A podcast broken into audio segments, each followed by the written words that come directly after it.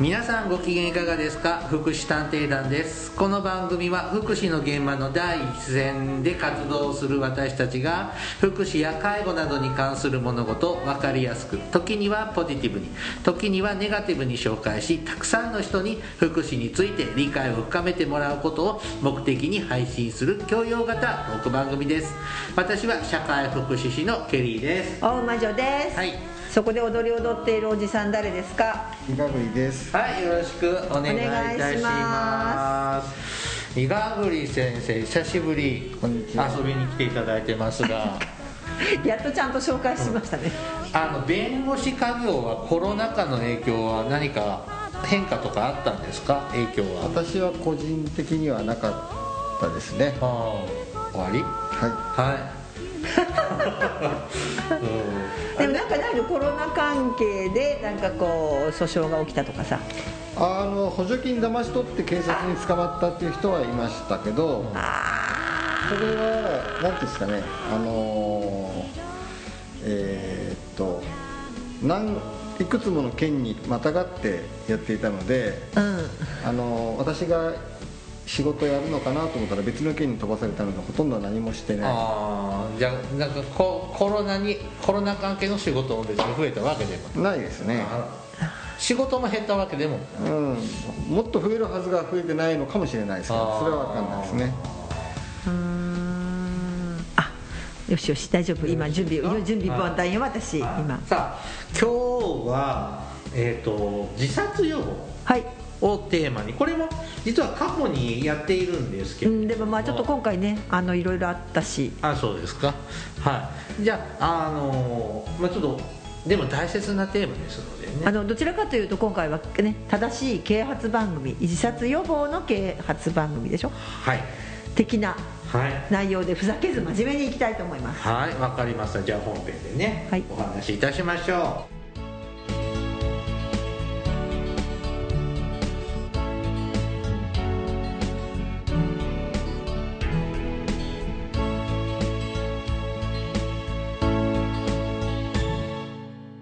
福祉探偵団。う福祉探偵団第271回。今回は自殺予防をテーマにお話ししてまいりますが、あおの最近ちょっと芸能人の方、まあ、昔からそれなりに自殺される方多いですけどはい。最近もね渡辺裕之さんがねあそうでしたね。ちょっとはいはいはい。急にそうだったんですよね。自殺うんみたいでねちょっとびっくりしましたね。はい。うん。はい今日一発のおじさんですよね。うん。そうですね。はい。あとはまあ最近だとお笑いのね芸人さんのっていうのですね。ダチョウ倶楽部の上島さん、この前さそういえばあの人さドラマに出てたなんか出てたの？出てた。びっくりした。テレビ見てない。あそうか。私。それは多分亡くなる前に撮影したんだと思いますよ。そうそう。で最後に、うん。あの亡くなくなられますってっていうのはちゃんと出てた。うん。昔ね西田敏行とね似てて兄弟で役やってたりね、あそうなんだ。うん。うん。あのほら誰だっけ？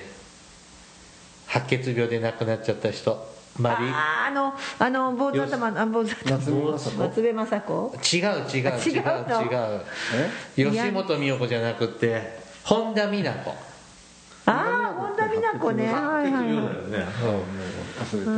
まあ数十年昔のはいはいテレビドラマですけどね。なんかそんなちょっとなんか鬱っぽい鬱っぽかったのかな。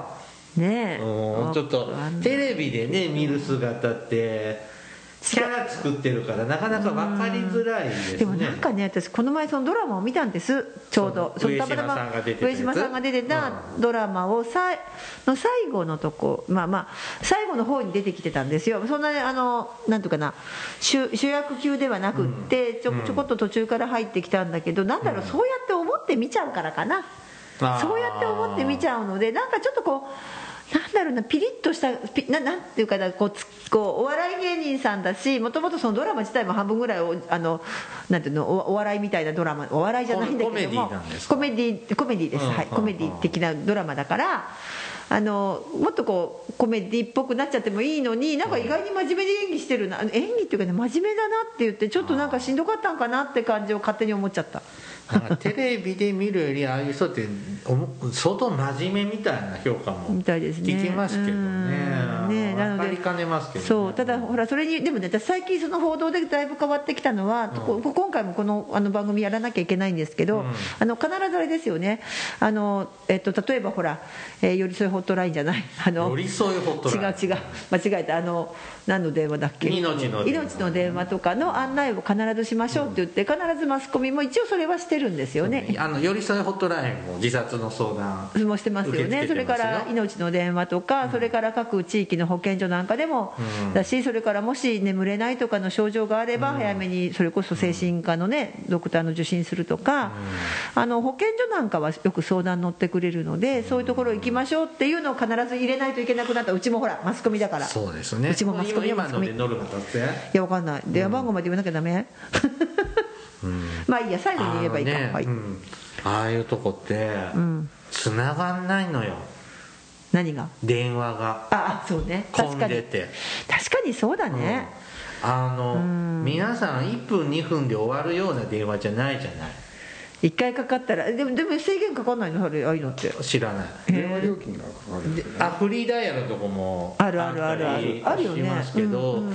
そのやっぱり1人30分とか相談してる間にも、うん。話相談あの話聞いてほしいって人は話中なわけですよね、うん。まあそうだね。って電話回線何十も何百もうん。解説してるわけじゃないのでうん。うん。なんかそこも辛いっていうのも聞いたことがあのちなみに今ね自殺予防でパソコンで検索かけると、はい。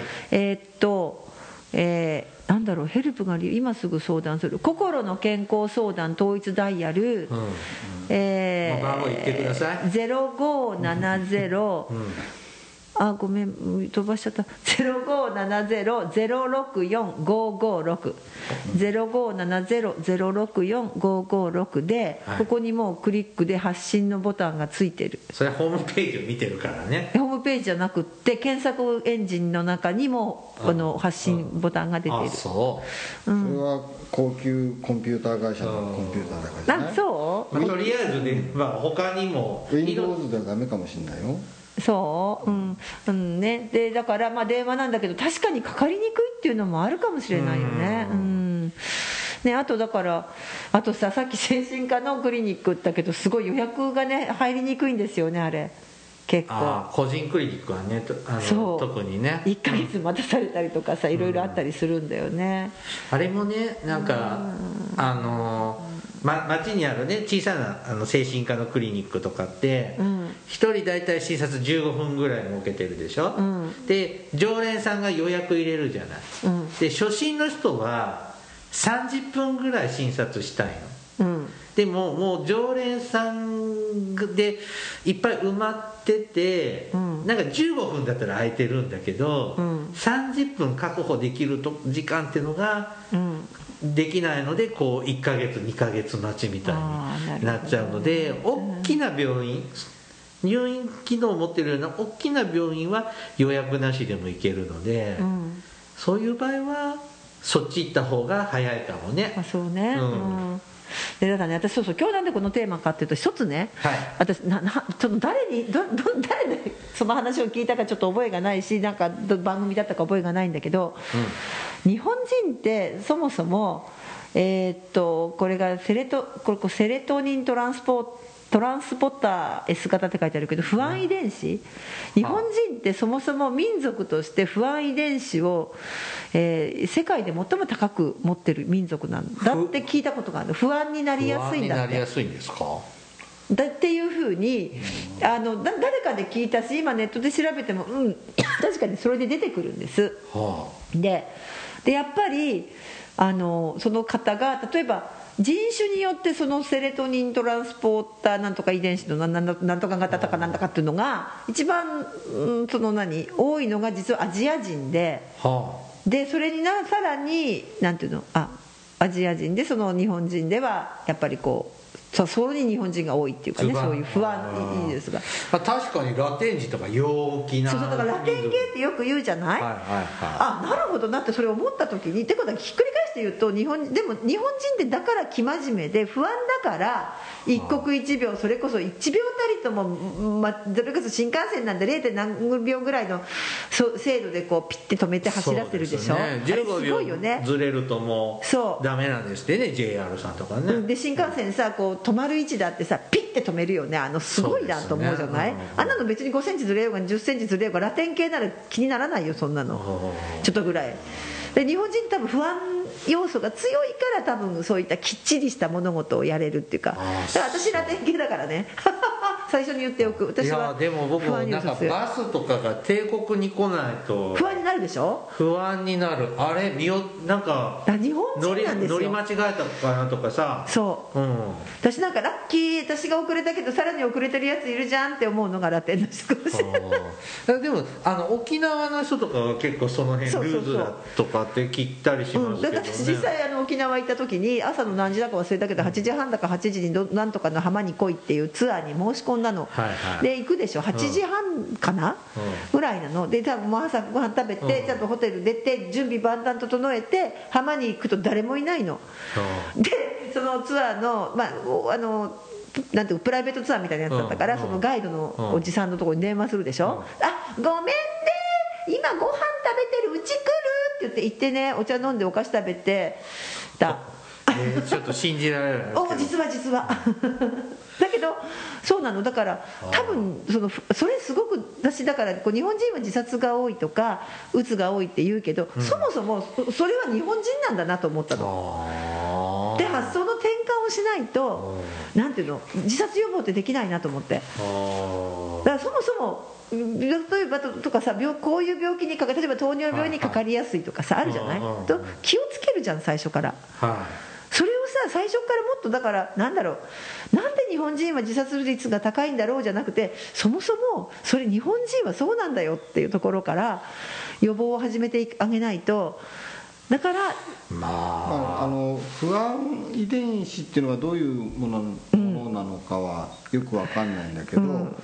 あのちょうど私がこうあちこち他の同業者の人と海外に見学に行くっていう時に、自殺対策っていうので、韓国と、うん。あとフィンランドに行ったんです、で韓国で教えてもらったのは、まあ、世界広しといえども借金が返せないっていうことを苦に別に保険金関係なくですよ借金返せなくて苦しいから死ぬっていう発想のをするのは日本人と韓国人ぐらいだと。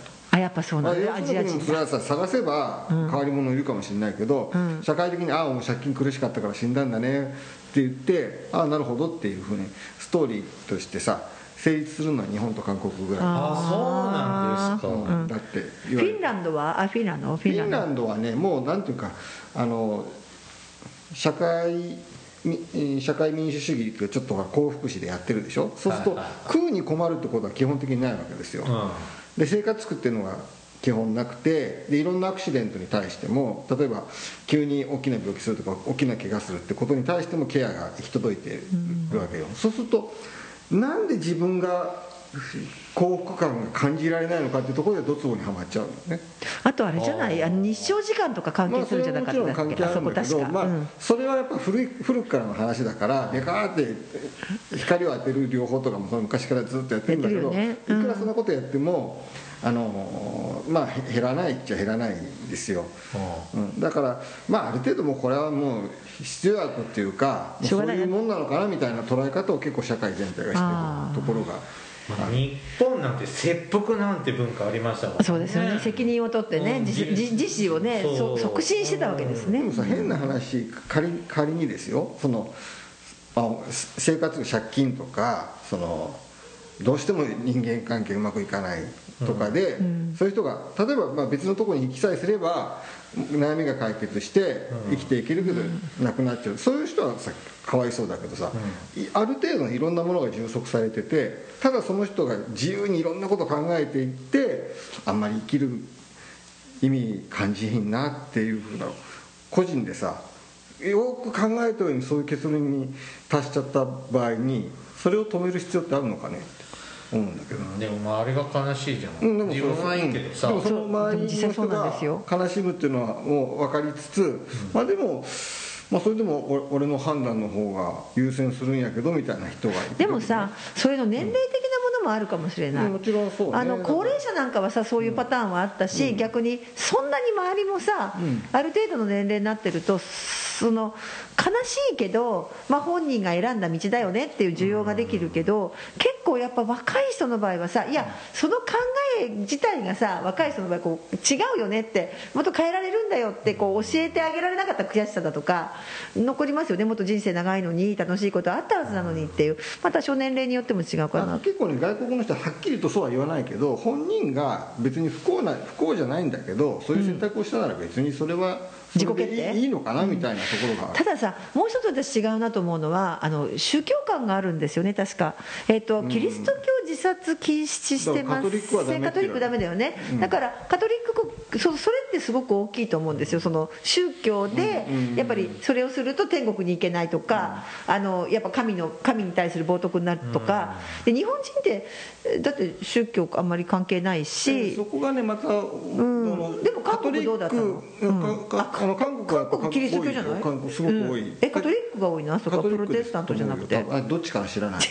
それを大重大事あの件 重大よ。カトリックの話はさ結構、あの昔からの話ででカトリックの人が、まあ、自殺すると、あのもう死んでからのもう名誉がないんだよね。だからそうですね。うん。あの墓を建ててもらえないとか教会に埋葬してもらえないとか、そういうのがあったんだけどそでそそういうやっぱり揺り戻しじゃないけどそれはあかんだろうと。あそれダメね、うん。はいそれはもうすごく古い時はそういう扱いだったんだけどあんま望ましくはないよねとしながらも亡くなってからもそういうさ特別扱いとかをするほどのことじゃないっていうふうにやっぱりやっぱそこはさ個人をまあ尊重す逆にねる方が上位に来てるんですよ、宗教的なルール。よりも。でもあ話は飛ぶけどさで考えるとあれですよね。目には目を歯には歯のあの、ハンムラビ法典のイスラム教はさ考えたらもう自殺じゃなくてあれはもうあれだもんね。ハンムラビ法典はイスラム教。あ違った。間違えた。3000年ぐらい昔だから。失礼しました、えっと、あのイスラム教なんかはさ、なんだっけ？それこそ自爆じゃないけど自爆テロとかあれはすごいああれはまた違うけどさ自殺とは。あれ自爆したら天国行けるような話。だけど宗教で絡むんだやっぱり、うん。だって壇ノ浦の戦いでもさ平家はさ海にも素敵な国がありますって自殺するじゃん。あれはまあ戦争だからちょっと違うか。宗教的なものはちちょっとなんていうかな。あのだからその向こうにある気がするよね、なんとなく。その宗教の方が同意してる感じがするので。でもね、まあどっちにしてもなんかでも私だからその日本人は不安な要素が強いそもそもそう考えやすいんだって思った時に日本人の勤勉さだとかそのさっきも言った新幹線じゃないけど鉄道がぴったりじゃないととかさなんかで真面目に物をきっちり作ってあのイタリア本当にイタリア車なんてね部品1個本当に落ちてますよ、あの普通に余った部品がピョンって車の中に新車に落ちてるっていうのが。余ったやつね。余ったやつ。抜けたんじゃないですね。でもプラスチック熱くね冬あの溶けてくるしとかさいろいろあるんだけど あるの。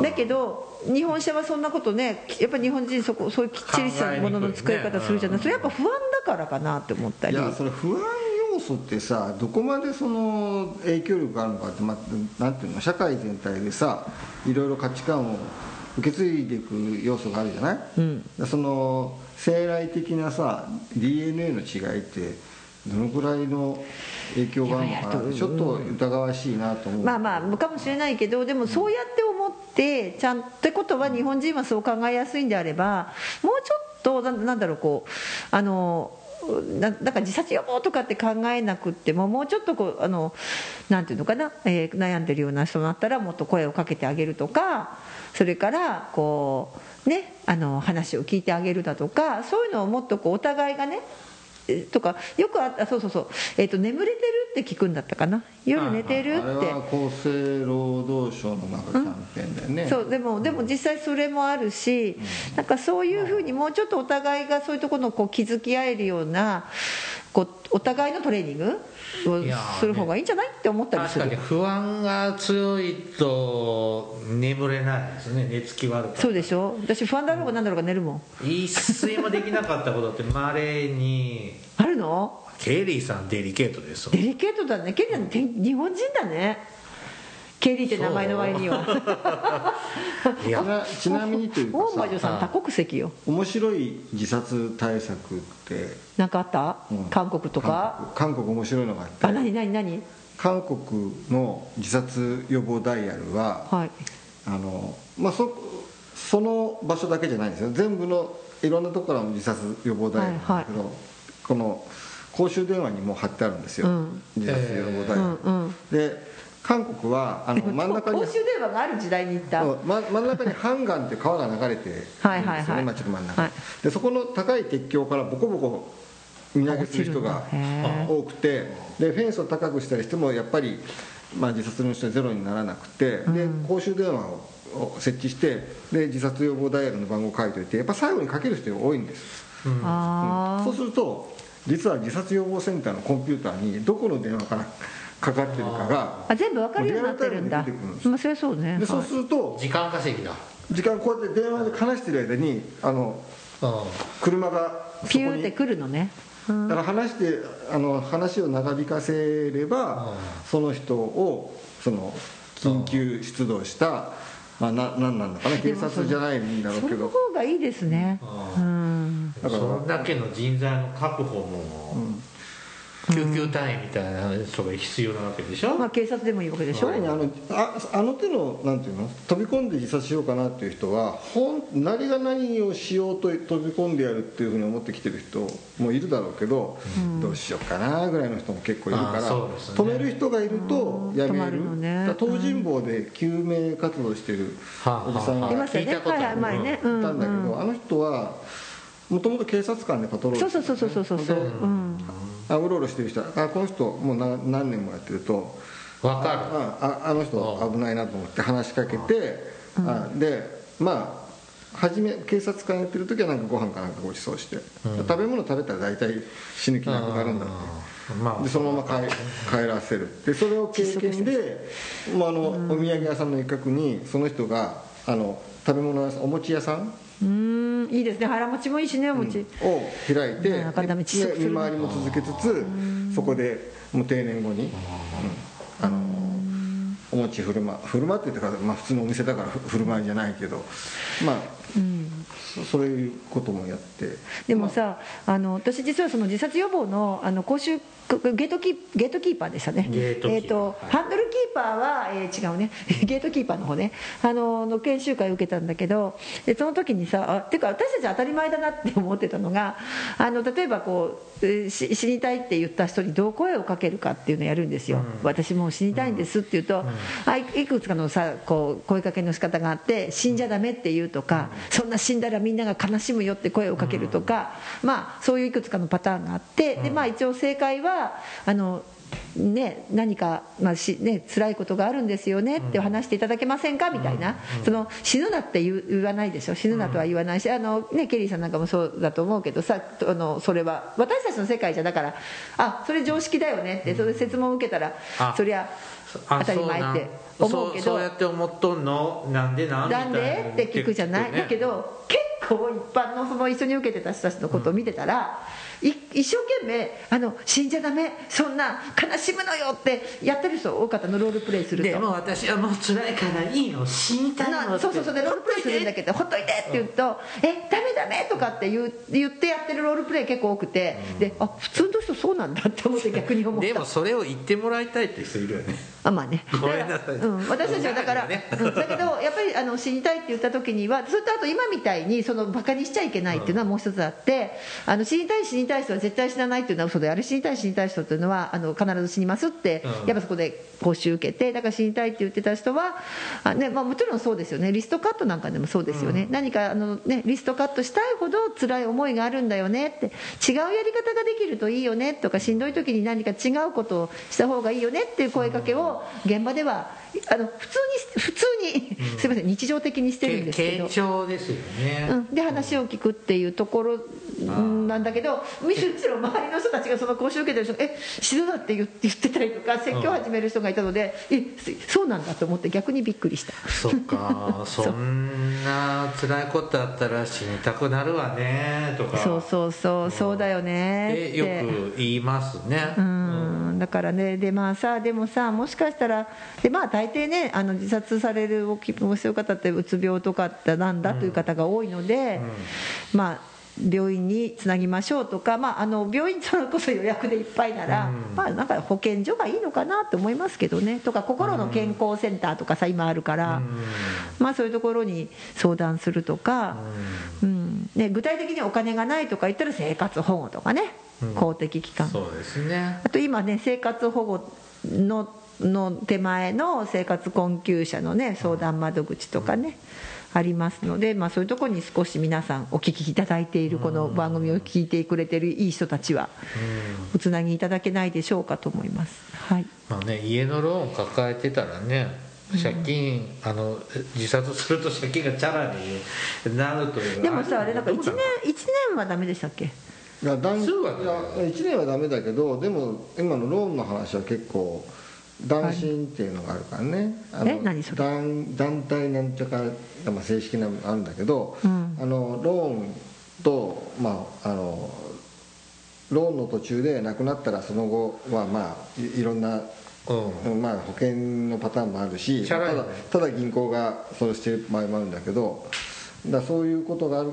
でもあれが積極的な理由になるっていうか、まあ、男子もあるから、まあ、こう家族に迷惑がかからんなぐらいの感じ、うん大黒柱で。なんか今ちょっとごめんなさい。思い出してしまいました。何年か前の。あ今思い出さなかった。家族に迷惑をかけないで。あどっちだろう。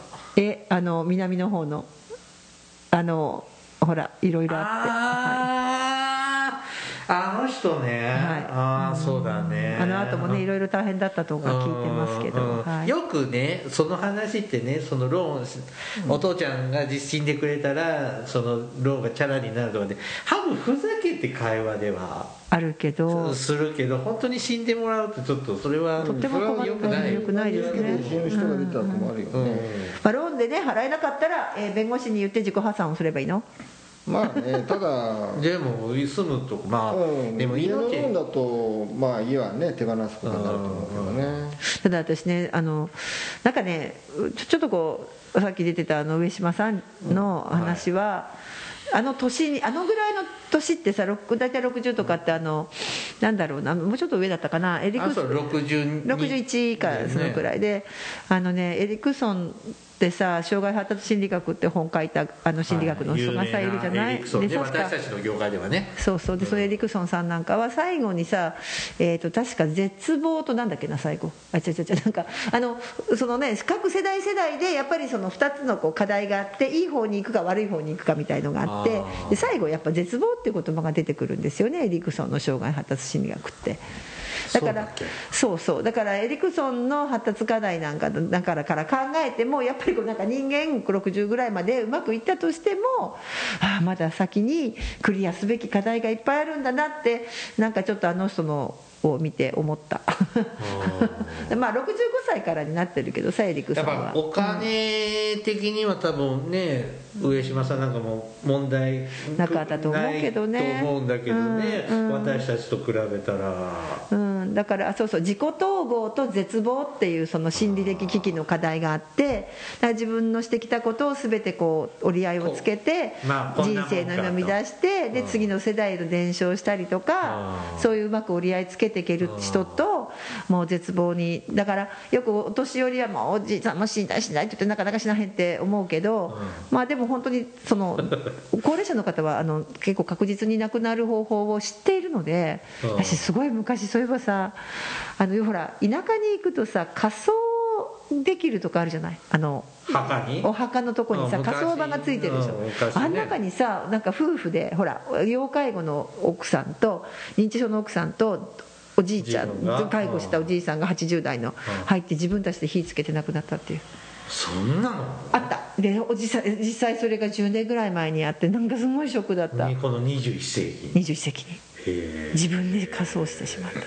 医療医療機関を通さないって感じだね。あ本当そうそうそうそうそれもそうそう。自自己完結させたすごいショートかったカットだよね。ででもその知識があってさそんなの知らないじゃない？それを知識もあってさ。そんな自分で火葬場つけて死ねるの？いやわかんないけどそのどこまででもだから多分あのガソリンとかなんかまあいわゆる焼身自殺そうそうそうそうそれをそこでっていうのはそのだからっていうのを私なんかすごいそれを覚えてて実際現場のケアマネージャーの時代であもうこんなことはしたくあのそういう自分の利用者がこんなふうに思うことだけはあのやめなきゃいけないなと思った、うん、結構ね介護殺、ね、自殺とか殺人多いしね話はささっきの医療保護入院の話ともちょっとかぶるんだけど、うん。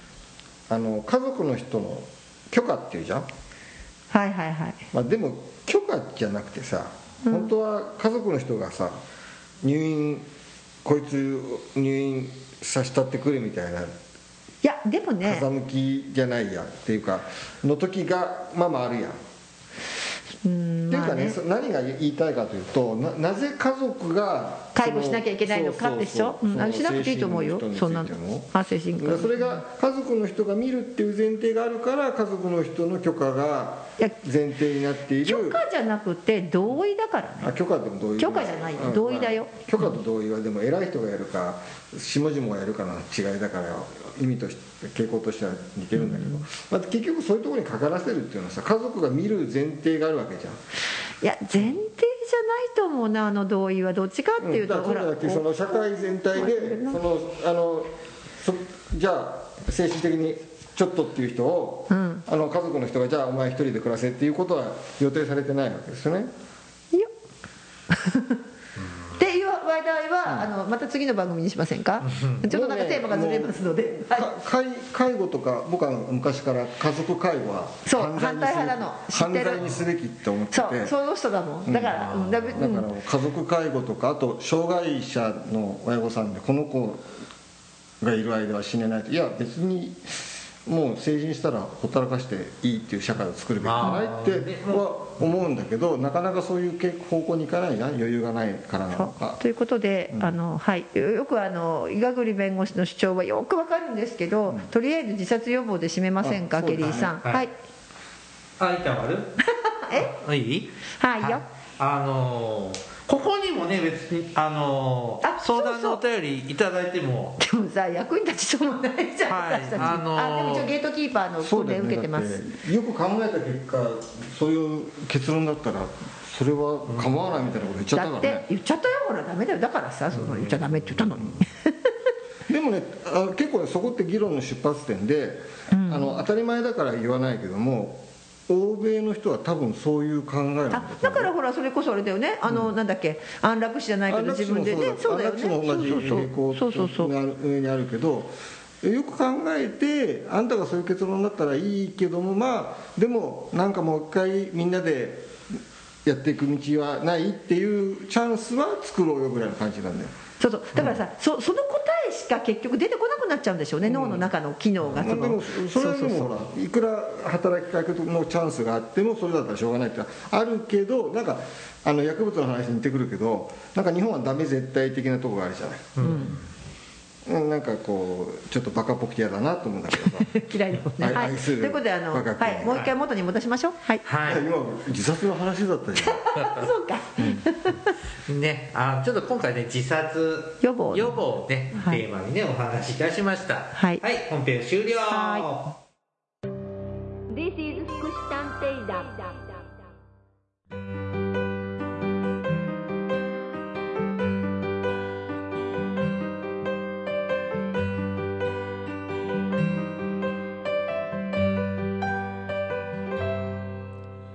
エンディングです。あのー僕藤子 F 不二雄の漫画が好きなんですけど、はい。まあ、あの先生ってあのちょっと FFSF チックなね、はい。内容の漫画もいくつも書かれてて、はい。でいくつかの作品に出てくるのがねは「ゼロの空間」っていうのがあって、えー、と例えばあるどこかの宇宙の星にはあの自分で年老いて死ぬことができない生命体がいて人類がいて。あ。と今も今ねこう日本人も平均寿命80超えてるしはい。ねまあ、100歳時代っていうけどもしかしてもっと科学が進んだら200歳300歳までうん。生きられるようになるかもしれないじゃない、はい。そうすると、あのーそういう人たちがもう生きるのにもうおじいちゃんおばあちゃんね、うん。生きるのに疲れたからって言ってそのゼロの空間ってとこに自分で行くんです。うん。そうすると存在が消えていく、うん。まあ、だから自分で死を選ぶ。うん。ね、僕たち生きてるからでいつか死ぬから生きなきゃみたいなものってあるけど、まあ、確かにね、うん。知らなかったら本当に死なんか。ななかったらいつ死ぬんだろうってうんうんうん。いうのってやっぱ死って大事なのかだなとはうん。思うんです、うん。ちなみにあの一応うちもマスコミなので、はい。違うの、はいマスコミュニケーションでしょ？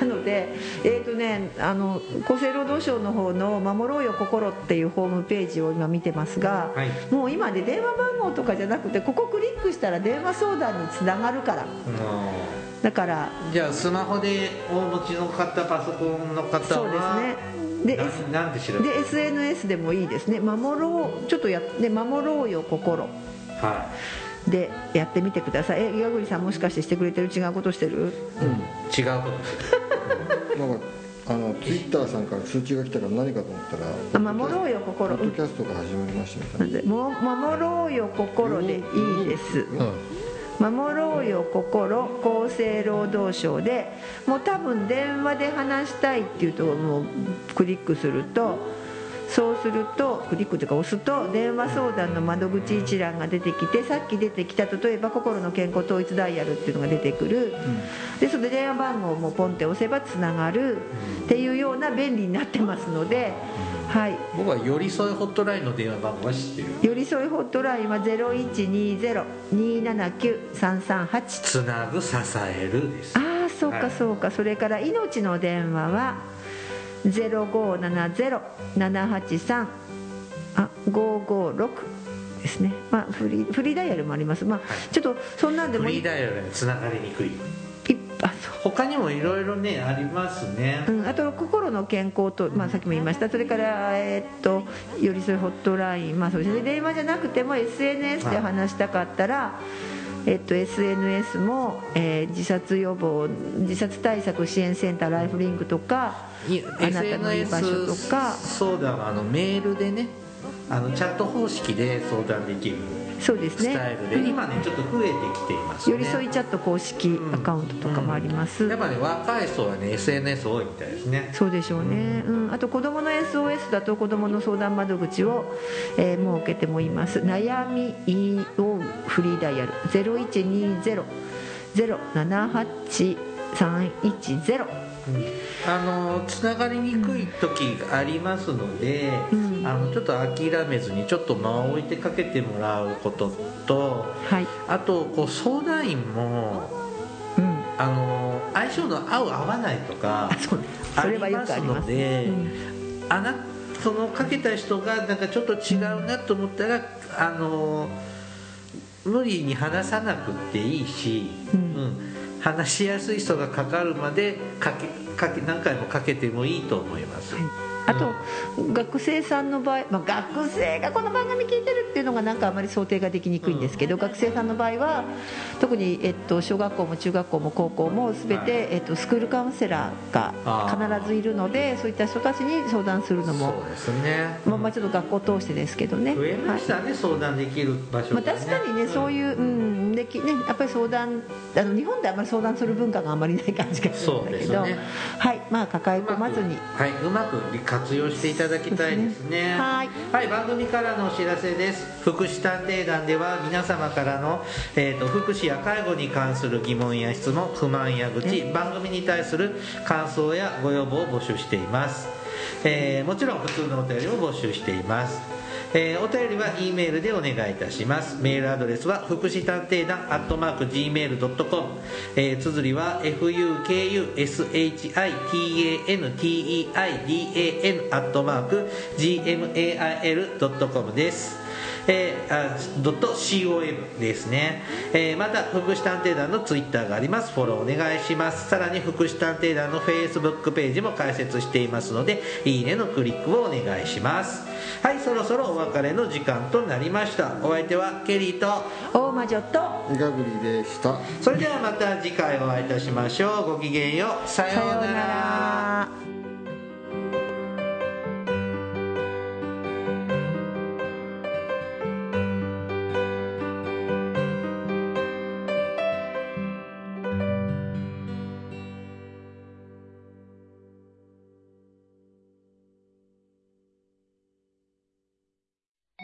福祉探偵団。